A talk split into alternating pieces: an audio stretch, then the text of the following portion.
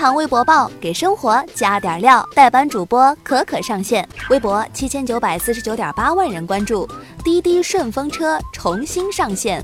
昨天啊，滴滴呀声明说，决定在十一月二十号开始，陆续在哈尔滨、太原、石家庄、常州、沈阳、北京、南通七个城市上线试运营顺风车业务。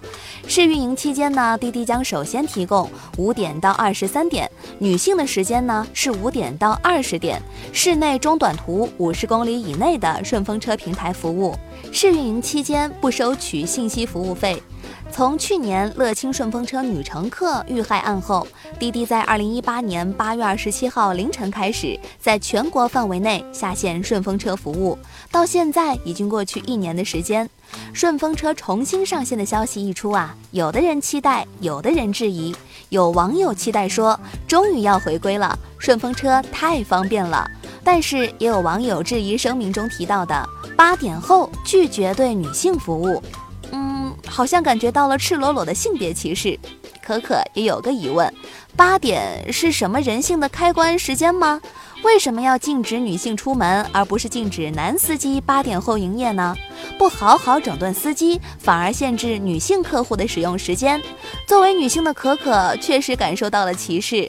可可希望啊，滴滴呀加强司机审核和客服管理吧。不希望之前的悲剧再次发生。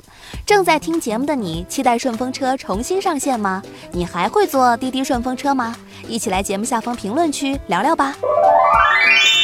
微博一点三亿人关注，苏州协和要求北京协和撤销不当言论。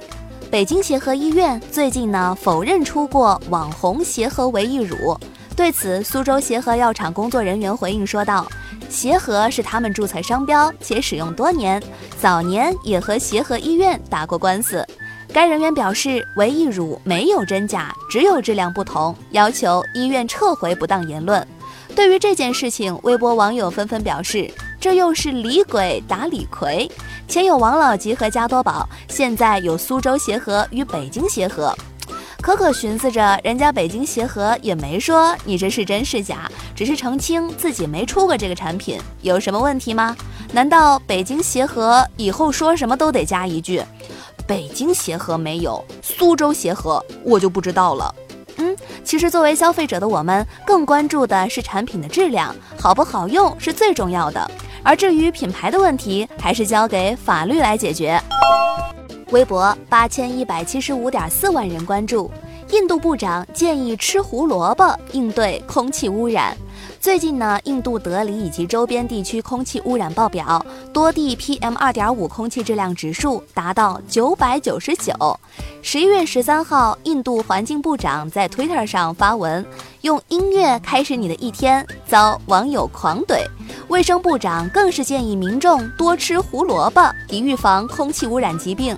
对于印度部长的这种建议，让周围网友哭笑不得。有人觉得简直胡扯，也没看哪只兔子长命的呀。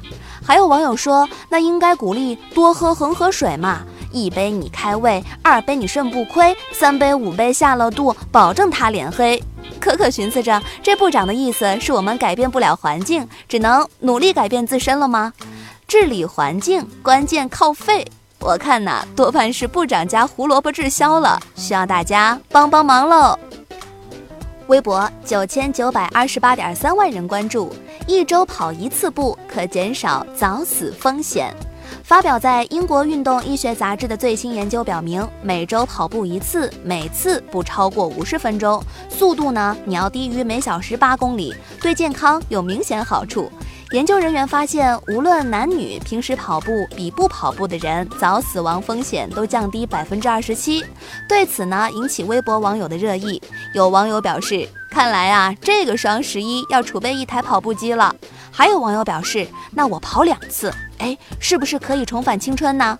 可可就想问，天天跑步是不是可以长生不老了呢？